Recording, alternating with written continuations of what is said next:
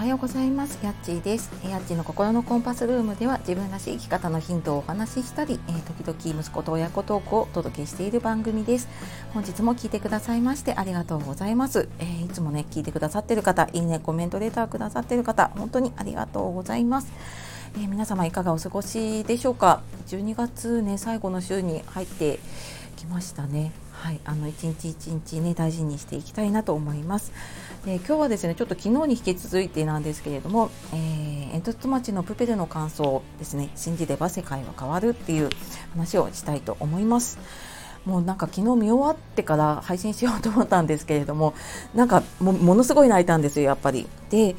なんかもうその後の脱力感とかでその後になんかあなんかいろいろ考えることとかがあって全然まとまらなかったんですねで、まあ、今もちょっとまとまってないんだけれども、まあ、やっとななんとなくあなんか自分でこういうことを話せるかなと思ったので話していきたいと思います。で昨日ねあの私舞台挨拶の会を見に行くって言って、まあ、この感想だけで多分10分ぐらい話しちゃうので、まあ、簡単に話すとですね本当にあの舞台挨拶で、えー、30分ぐらいねミニ講演会のようにもう本当に熱弁をね振るってくださっててでもなんかその一言一言にすっごい重みがあるんですよねこう生で聞いていくと。でそのなんか映画のストーリーにねちなんだ話をしてくださったんだけれどももうやっぱりその絵本をね作るのに4年5年かかってでこの映画が出来上がるまでにもう15年近くかかってるですよね。でなんかそれをやっぱりその本人が話す言葉の重みっていうのをねすっごい感じてもうもうその時点で私もちょっと泣いてた感じですね開演前にね。でまああのストーリー絵本読んでる方とか西野さんの最近出した「ゴミ人間」っていうエッセイとか読んでるとまあその西野さんのストーリーがそのまま映画になってるなっていうのはすごくわかると思うんだけれども、まあ、映画全体はその現代社会の縮図って言われているけれどもその夢を語れば笑われて行動すれば叩かれるっていう現代社会の縮図が煙突町としてねなってるんだよね。でその煙突町にルールっていうのが3つあって空を見上げてはいけない夢を信じてはいけない真実を知ってはいけないっていうルールがあるんですね。でこのなんかルールに従ってもう夢を諦めて下を向いて生きていくのかそれともなんか夢を見つけたらそれに向かって進んでいくのかっていうねいうのをもうなんかストーリーの中でずっとねその夢を追い続けて信じ抜けば、ね、変わるよっていうことをね教えてくれる映画だなと思いました。でえっ、ー、とねもう見た感想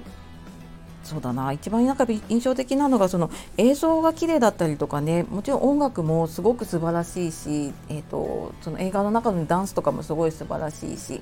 なので多分子供がいてもねうんと楽しめるんじゃないかなと思いますね。でところどころにこう、えー、楽しめる要素が入っていたりとかちょっとくすって話題が入ったりとかで、まあ、その間にこうすごく、えー、真面目なねストーリーが入ったりちょっと泣かせるストーリーが入ったりとかしていてもうなんかものすごい感情がそれで動かされるんだけれども多分子供が見てもその楽しいところは笑えるし楽しめるんじゃないかなと思って2回目はね私子供と行こうかなって思ってます。できっとねあのその現代社会の中で西野さんねずっと言ってる全員を勝たせるってよくねおっしゃってるんだけど夢を追う人もそうだし夢を諦めた人もで今は何も行動できずにいる人にとっても多分響く映画になっているんだなっていうのをね感じました。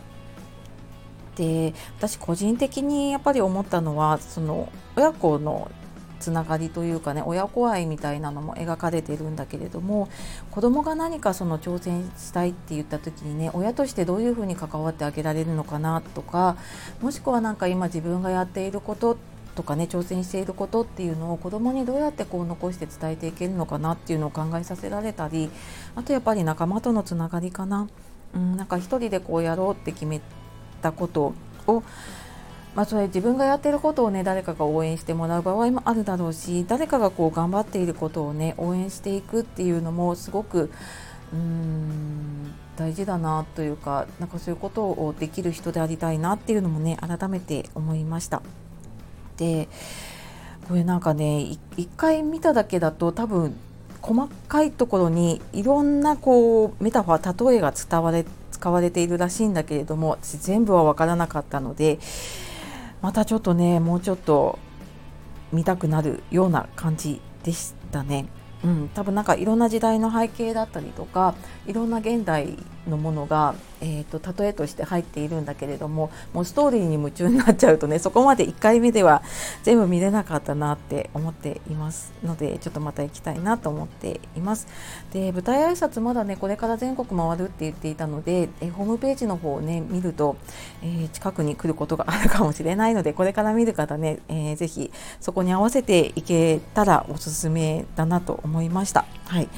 あと絵本とかね読んでなくても全然楽しめるとは思いますのであのちょっと一度ね足を運ばれてみるといいかなと思いました。はいというわけでえー、ちょっとまとまってないかな。またちょっとなんか思い出したことあったらね、えー、話していきたいなと思います。というわけで今日も最後まで聞いてくださいましてありがとうございました。では皆様素敵な一日をお過ごしください。また次の配信でお会いしましょう。やっちがお届けしました。さようなら。またね